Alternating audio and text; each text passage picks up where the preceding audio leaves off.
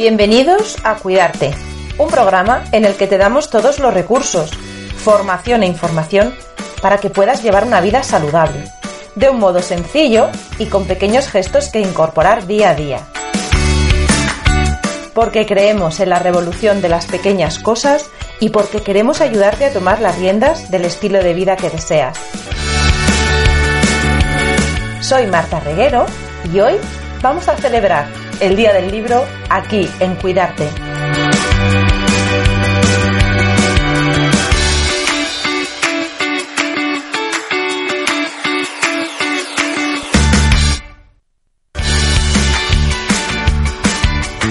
Y es que desde hace bastantes años, el 23 de abril, es el Día del Libro. Bueno, se remonta, mm, he estado indagando hasta un Real Decreto que aprobó Alfonso XIII en 1926. primero eh, la fecha fue establecida el 7 de octubre, pero luego más adelante eh, se modificó y tenemos ya la aprobación de la UNESCO en 1995, cuando a través de una resolución aprobada por la Conferencia General declaró el 23 de abril como Día Mundial del Libro.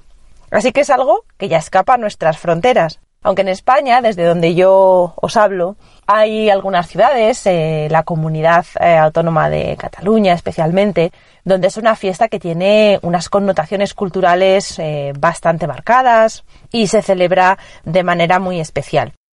El Día del Libro para nosotros es una excusa perfecta para hacer un repaso de algunos libros que os vamos a comentar en algunos casos yo iba a decir recomendar, pero no necesariamente. Yo lo que quería era exponeros algunos libros que me han marcado últimamente. No siempre mm, podría recomendarlos porque yo creo que cada libro depende de cada lector. Entonces recomendar un libro en general es complicado. A mí me gusta más el poder haceros una reseña o un comentario sobre lo que para mí ha supuesto cada una de estas lecturas, porque como os digo son lecturas que últimamente mm, han dejado huella. Y hoy por hoy, con la enorme propuesta que tenemos de todo tipo, tanto cultural, de lectura, de productos eh, digitales, de productos físicos, de contenido en general para consumir, el hecho de que un libro, una lectura no te deje indiferente es el primer paso para ver si, bueno, pues si puede resultar interesante para alguien más o por lo menos para tener este comentario que pueda ser interesante o entretenido. Es muy curioso que las lecturas que yo he, que yo he escogido este día para celebrar el Día del Libro, que fue hace un par de días, fue el, martes, parece que están centradas en la cultura japonesa. Coinciden algunos de ellos en tener este mismo contexto y bueno, pues nos va a quedar algo así muy, muy ambientado o muy centrado, pero realmente no, no tendría por qué. Han sido libros que, que he ido leyendo en este tiempo y que, como os digo, me han parecido que tienen algo especial.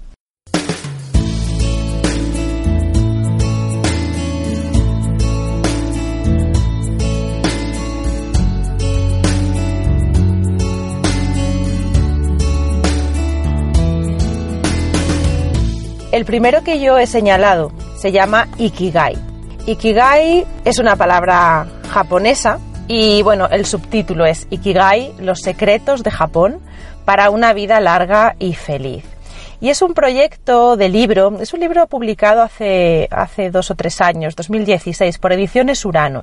Y este, este libro surgió, el proyecto, de, de la unión entre sus dos autores, eh, son Héctor García, que lleva años viviendo en Japón y escribe sobre su experiencia en Japón, es autor de Un Geek en Japón. Y se unió con Francés de Miralles, que es autor de libros, eh, novelas y sobre todo libros que están centrados en psicología, en aspectos psicológicos. Los dos se unieron, uno aportó esta visión cultural de su experiencia en la vida en Japón, porque como él nos va presentando el choque cultural a veces es impactante y él nos lo va desgranando de una manera muy curiosa. Y bueno, su, su origen, ellos incluso viajaron juntos a, a Japón, fueron recibidos por el alcalde de Ogimi en Okinawa, que es una localidad del norte de Japón en el que se da el mayor índice de longevidad del mundo. Su interés por estudiar a la población de, estos centenarios eh, japoneses era descubrir cuál era la clave para llevar a una existencia optimista, positiva, vital, porque no solamente se trataba de personas que vivían muchísimos años, sino que aparentemente llevaban una vida plena y una vida feliz. Lo curioso es que era una población muy activa, eh, nos van relatando en el libro las particularidades de, su forma de vida. Y es una comunidad de gente que a pesar de llegar a la ancianidad siguen enormemente activos, se implican en muchísimos proyectos comunitarios, eh, generan muchísimos intercambios de actividades, de servicios. Y parece que ese es uno de los secretos, aparte bueno, pues también se supone los hábitos de vida, la alimentación y demás a raíz de, observar esta, actividad tan intensa en edades avanzadas, los autores nos explican que el secreto mejor guardado de la longevidad para los japoneses y para esta población en concreto es encontrar el ikigai, que da sentido a su existencia. Y esto nos lleva a conocer este enfoque de la cultura japonesa sobre lo que es el ikigai. El ikigai sería eh, un motivo para existir, un objetivo, un motor que te impulse. Nos explican los autores que algunos lo han encontrado y son conscientes de su ikigai y por lo tanto enfocan hacia ese objetivo toda su actividad, sus prioridades. Pero no siempre es así y lo más normal es que muchos lo estemos todavía buscando. El hecho de buscar nuestro ikigai o incluso de dejar que evolucione porque el objetivo vital no tiene por qué ser un foco que sea permanente y que no mute, sino que igual que nosotros vamos evolucionando y cambiando, el tiempo nos cambia y cambia esos objetivos, esas intenciones que perseguimos, según nosotros vamos evolucionando. Pero en definitiva, lo que sí queda claro con este libro, con esta exposición tan interesante que hacen ambos autores, es que tener un ikigai o buscar nuestro ikigai llegar a encontrar o estar en la búsqueda de una pasión, al final lo que nos aporta es satisfacción, felicidad y da significado a nuestra vida. Con este libro los autores lo que intentan es ayudarte a encontrarlo, pero especialmente darte muchas claves de la filosofía japonesa para que encuentres eh, un estado de salud del cuerpo, la mente y el espíritu, es decir, lo que siempre buscamos aquí, en cuidarte, esa unión y ese equilibrio entre las distintas facetas que nos forman como persona. A mí me ha gustado especialmente mm, la inspiración que transmite el libro. No se trata de darnos una serie de consignas sin más, sino que nos van haciendo un recorrido por esta forma peculiar de pensar, de concebir la vida, que parece estar eh, dentro de la cultura, de la tradición japonesa, que es una cultura que a mí, por ejemplo, me queda muy lejos, no tengo referencias ni cercanías y que me ha parecido muy curioso. Y me gustó especialmente entre los conceptos que menciona un concepto que es el de fluir.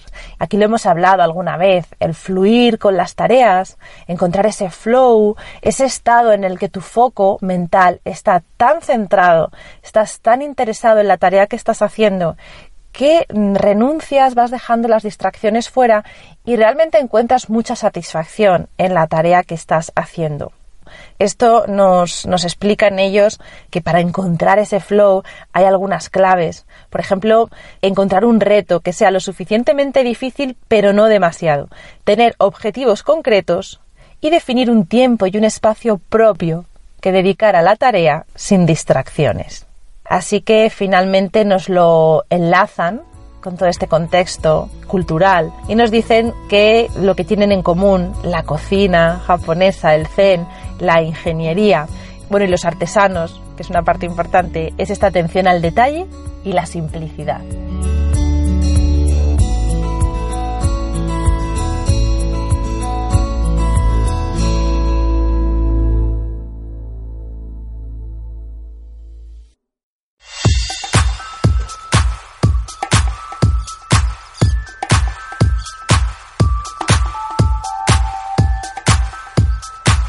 Y como el libro Ikigai generó una respuesta muy eh, intensa,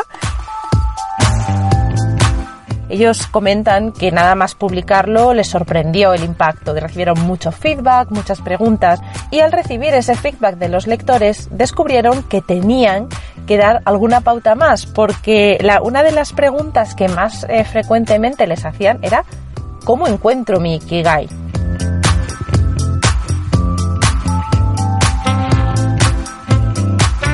Así que ellos emprendieron un trabajo práctico para darnos un itinerario y dos años más tarde publicaron el siguiente libro, que es El método Ikigai.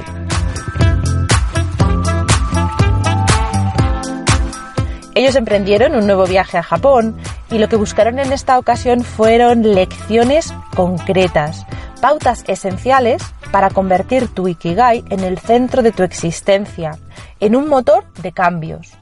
Este segundo libro nos va exponiendo el método que ellos desarrollan y para explicárnoslo mm, mencionan un fenómeno conocido como el efecto Shinkansen. Este concepto está, se refiere a cómo Japón entre 1960 y 1989 pasó de la devastación absoluta fruto de la posguerra, a convertirse en ese tiempo breve, en apenas 30 años, en la segunda economía mundial.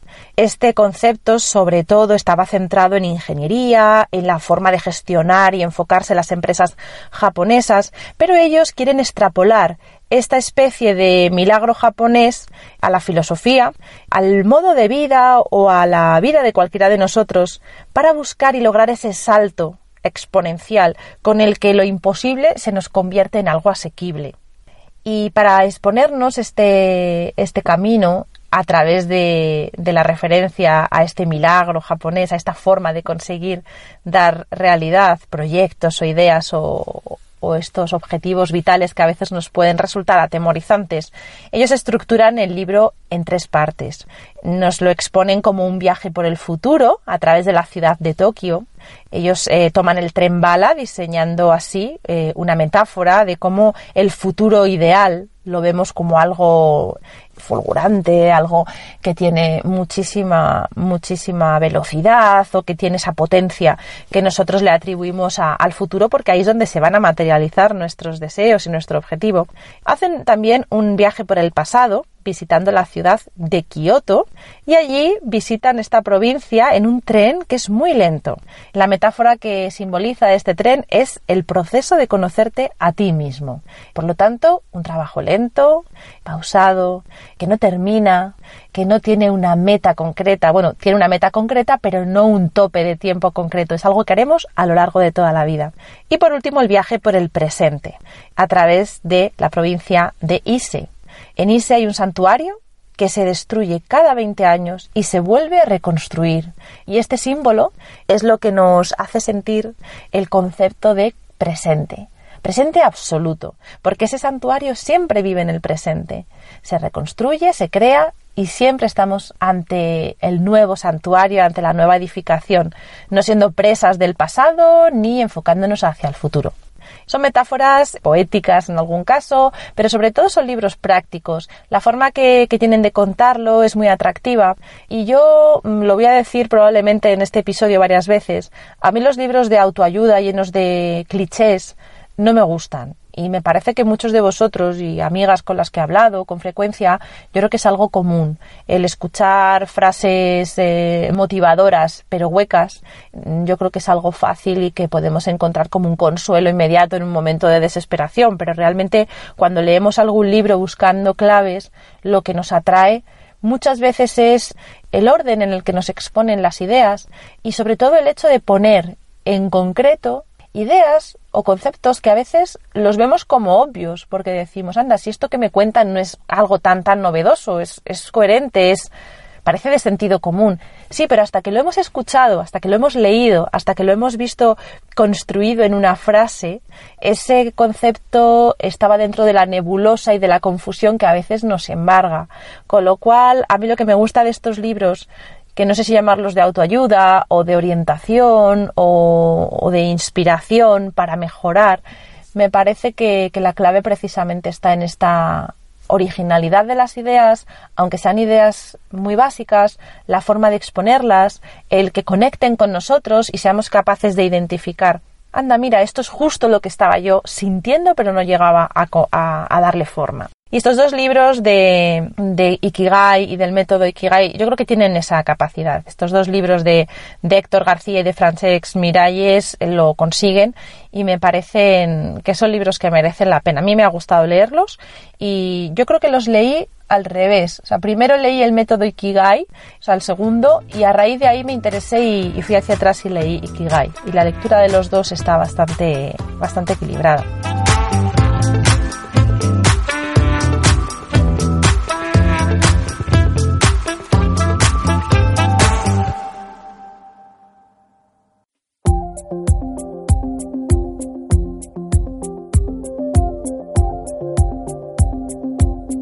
Pasamos ahora al, tercer libro que vamos a comentar, que es Wabi Sabi.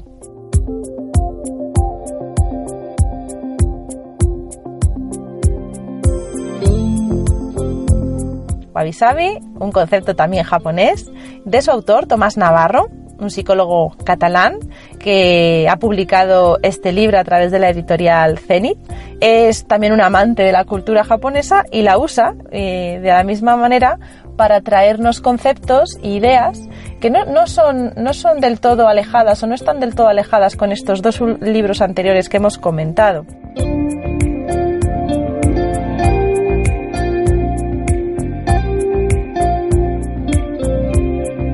Él había hecho, él había escrito un primer libro que estaba centrado más en, la, en cómo afrontar la adversidad, el libro Kintsu Kuroi, y esta segunda entrega, Wabi Sabi, sobre todo se va centrando en la actitud y en la motivación.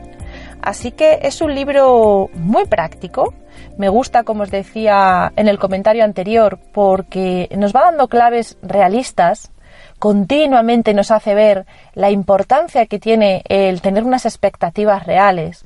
A mí yo creo que es la parte que más me ha gustado de su exposición, porque mucha frustración viene de esas expectativas que, como él comenta, al desarrollar expectativas descomunales, se le acaban uniendo sentimientos como eh, el miedo, como sentimientos grandes que a veces nos paralizan, aportamos a unas expectativas eh, sobredimensionadas, le aportamos una carga emotiva también sobredimensionada, tanto en negativo como puede ser el miedo y el temor al fracaso, como también cosas positivas, ¿no? La euforia, el, el esperar que todo sea perfecto.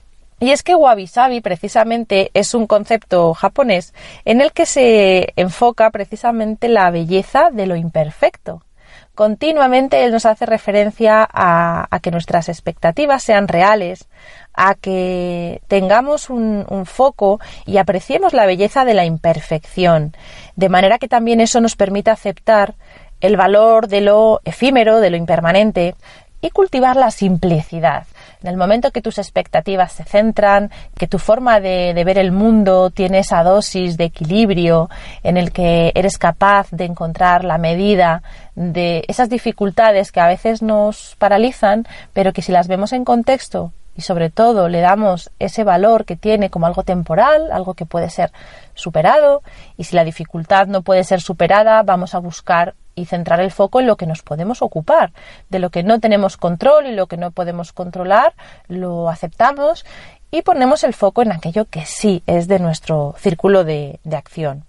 Nos hace reflexionar Tomás Navarro sobre la idea de éxito, la va desvinculando sobre la idea de perfección y la felicidad la enfoca precisamente en un punto intermedio en el que no hay extremos de, esas ideas preconcebidas, de lo que tiene que ser nuestro objetivo para conseguir realmente la felicidad como algo inalcanzable, como algo que a veces vemos más eh, como algo ajeno, porque idealizamos lo que está afuera. Al final es un recorrido de autoconocimiento, que yo siempre insisto que es lo que, lo que creo que funciona y lo que a mí me atrae, porque el mundo es el que es, es el mismo para todos en teoría, bueno, el contexto de cada uno cambia, pero las circunstancias que nos van rodeando pueden ser comunes entre varias personas y sin embargo la forma de afrontarlas no es la misma. Depende sobre todo cómo nos enfoquemos y, y dónde pongamos nosotros el punto de vista.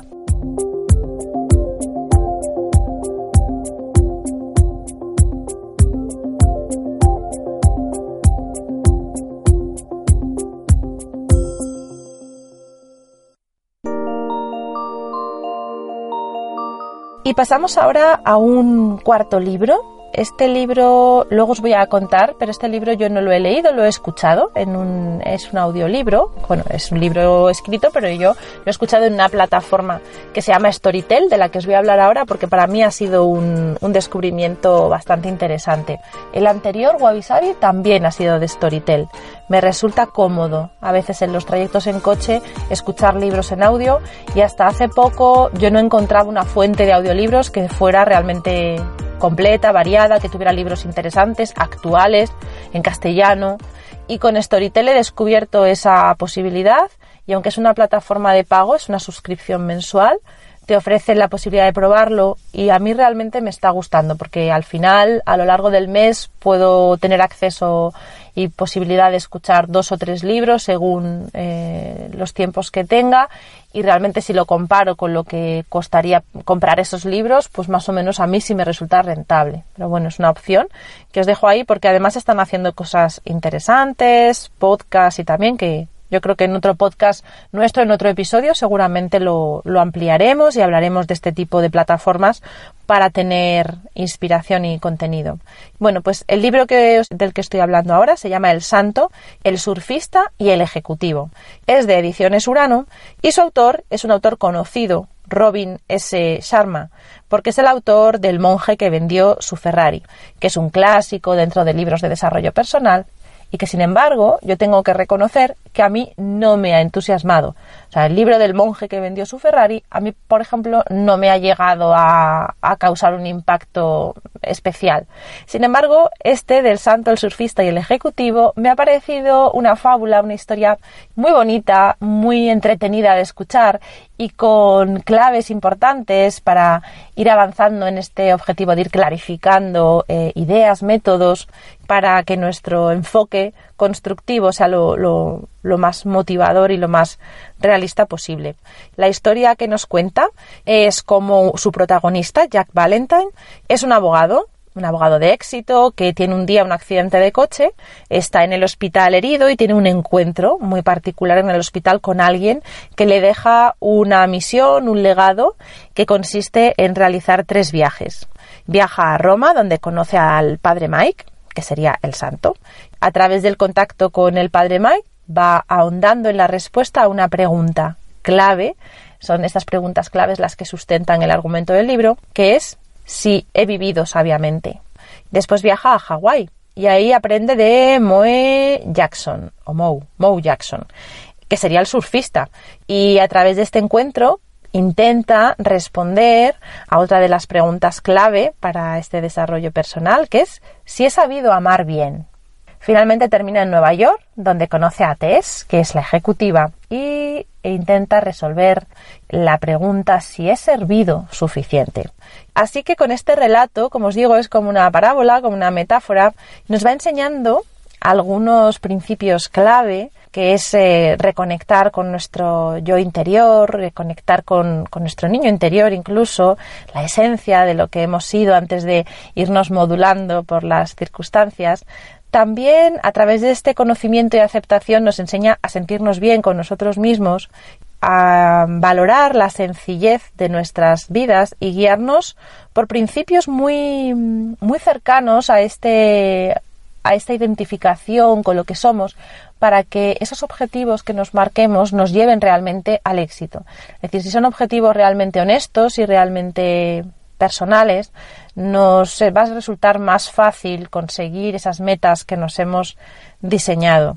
Así que es un, es un libro curioso, como os digo, es una, es una fábula, es un relato que está muy bien contado y ahí me resulta interesante. Vas escuchando, recibiendo consignas que ves que te clarifican y que te que van aportando esa ese orden mental en los principios que bueno, que son todos a veces muy repetitivos. No estamos descubriendo cosas realmente novedosas en cuanto a conceptos, pero la forma de contarlo y la forma de recibirlo hasta que realmente conectan contigo es lo que va cambiando de un libro a otro.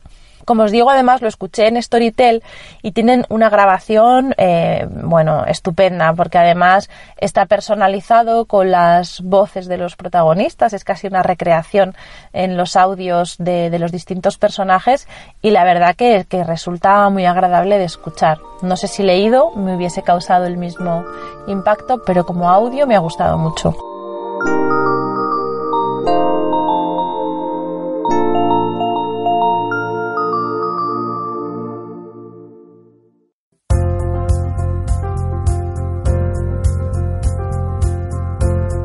Voy a entrar en el último comentario, en el último libro que yo he elegido, que se llama, bueno, este saltamos de tema. Nos vamos aquí a un tema de alimentación, de nutrición.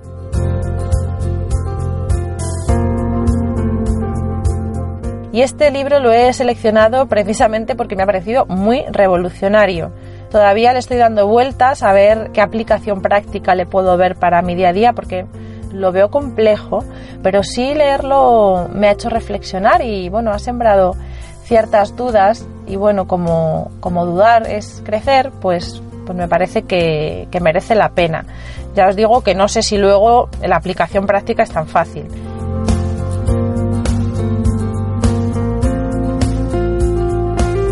La paradoja vegetal de Steve R. Grundy o Grandi bueno, pues la paradoja vegetal está escrita por este autor que es médico. Eso es lo primero que conviene saber porque va a darle la vuelta a muchos principios sobre nutrición. Así que antes de, tener esa duda sobre quién es este señor para contarnos esas cosas, pues bueno, es un médico bastante reputado, porque además es profesor de cirugía general y pediátrica, ha sido titular de la cátedra de cirugía cardiotorácica en la Loma Linda University, que creo que está en California, me parece. Y bueno, tiene una carrera impresionante en el mundo de la medicina, con lo cual le podemos cuestionar poco en cuanto a sus fundamentos. Él sobre todo enfoca su libro para explicarnos cómo él empieza a investigar por el origen de muchas enfermedades crónicas, todas ellas con un marcado signo de enfermedades autoinmunes, de obesidad, de, eh, bueno, entre entre, estos males que parece que nos eh, acechan al siglo, en el siglo XXI, pues como os decía, enfermedades autoinmunes, eh, casos dramáticos de obesidad, que además, pues eh, sin solución, incluso casos de diabetes que proliferan a pesar de todos los avances y que nosotros somos una generación que deberíamos tener un estado de salud mejor que el de nuestros precedentes. Y sin embargo le da la vuelta a este tipo de males, les busca un elemento común como os digo, enfermedades crónicas, menciona el cáncer, menciona la obesidad, la diabetes, dolores crónicos, este tipo de males autoinmunes. Les va, les va buscando un elemento común a todos ellos y encuentra un elemento que son las lectinas. Las lectinas son un grupo de proteínas de origen vegetal entre las que la que conocemos sobre todo es el gluten, pero nos comenta que hay miles de lectinas distintas. Él enfoca el poder que tienen estas lectinas para ir causando estos síntomas de inflamación crónica, de desequilibrio de nuestra flora intestinal, a la que mm, le concede una importancia brutal, que la verdad que es, algo común en, en, otro tipo de estudios que vemos sobre la salud actual, cada vez nos damos más cuenta que la flora intestinal y cómo la vida que llevamos ha ido alterando este equilibrio entre las bacterias beneficiosas que tenemos en nuestro intestino hasta el punto que las arrasamos. O sea, pues eh, prácticas como el uso de antibióticos a lo mejor exageradamente o algunos medicamentos antiinflamatorios o analgésicos que van causando este, este efecto. Es algo que parece ser común en nuestra época y él lo va, lo va, a estudiar desde el punto de vista de la alimentación. Las lectinas, por lo tanto, son este elemento que identifica, pero claro, el problema de las lectinas es que están presentes en muchísimos alimentos de origen vegetal que hasta día de hoy son o consideramos que son la base de una alimentación saludable. Con lo cual, claro, cuando yo lo he leído, lo primero que he hecho es, bueno, eh, me he interesado porque efectivamente lo explica muy bien, explica incluso desde el punto de vista de la biología de las plantas, cómo las plantas tienen estas lectinas para defenderse de sus depredadores y entre sus depredadores estamos nosotros. Con lo cual, según la forma de consumir estos productos, estamos consumiendo esas, esas sustancias que las plantas generan para rechazarnos, para sobre todo evitar que nos las comamos. Entonces, desde este origen biológico de su explicación nos va exponiendo los efectos que causan las lectinas en nuestro organismo y claro, a mí se me lo primero que hacía nada más leer era pensar, bueno, ¿y entonces qué comemos? porque claro, eh, estamos basando nuestra alimentación en plantas, obviamente, porque todos los estudios demuestran que es la alimentación saludable, pero dentro de estas plantas, según cómo las tomemos y según qué plantas sean, qué productos vegetales sean, parece que el componente lectinas puede estar muy alto y desencadena este tipo de procesos en nuestro organismo. Después de leer la primera parte del libro, que la vas leyendo casi como alarmada, diciendo, ay Dios mío, lo que, lo que se encierra aquí, eh, y te vas preguntando, por Dios, ¿qué puedo comer? Pasa ya a la, a la parte práctica del libro donde nos expone cómo comer. Y bueno, no deja de ser complicado. Reconozco que, como os digo, a mí me ha parecido un libro revolucionario para prestarle atención pero que luego hay que llevar cada uno a su terreno y darle una vuelta. Nos hace primero una, un periodo como de limpieza para reequilibrar nuestra flora intestinal. Ese periodo es el más intenso, porque ahí sí que te prohíben un montón de alimentos que sorprenden incluso, ¿no? Porque no puedes tomar cosas que, bueno, demoniza contra los cereales integrales, por ejemplo, eh, las legumbres también tienen su peligro. Luego va explicando que también la forma de cocinarlos cambia el resultado de esta presencia de lectinas. Después de este proceso de limpieza pasaríamos a ir introduciendo los alimentos que sí se pueden tomar. Tiene unas listas eh, al final del libro donde los va incluyendo. Incluso tiene una opción para vegetarianos, porque claro, al final reduces las proteínas vegetales, no sabes de dónde obtenerlas y bueno, no es un libro cómodo de leer porque es de estas cosas que dices, voy a hacer una revolución en mi vida y lo voy a seguir a, ver qué tal, pero es que voy a poner todo patas arriba en mis costumbres, en mi, en mi alimentación, en mi forma de cocinar, no sé.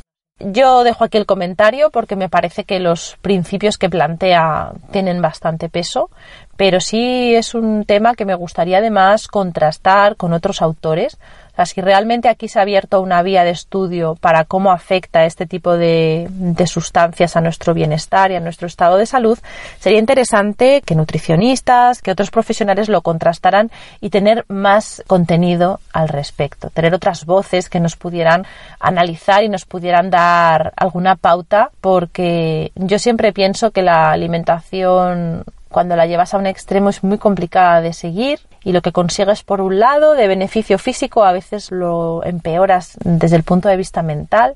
Como siempre hablamos aquí del equilibrio entre mente, cuerpo y, espíritu y, y nuestra filosofía de vida, pues esto lo veo complicado. Pero bueno, es un libro interesante. Lo dejamos aquí como otro de los comentados hoy para celebrar este día del libro que hemos celebrado juntos, que me alegro un montón de teneros al otro lado. Sabéis que cada jueves preparamos contenido que esperamos que sea de interés y por lo tanto nos ponemos en marcha para seguir elaborando nuevos episodios, nuevo material para escucharnos aquí el próximo jueves. Recordad que tenéis el correo a vuestra disposición para sugerirnos temas o para hacernos preguntas info arroba. Nos escuchamos por aquí el próximo jueves. Un abrazo y cuidaros mucho.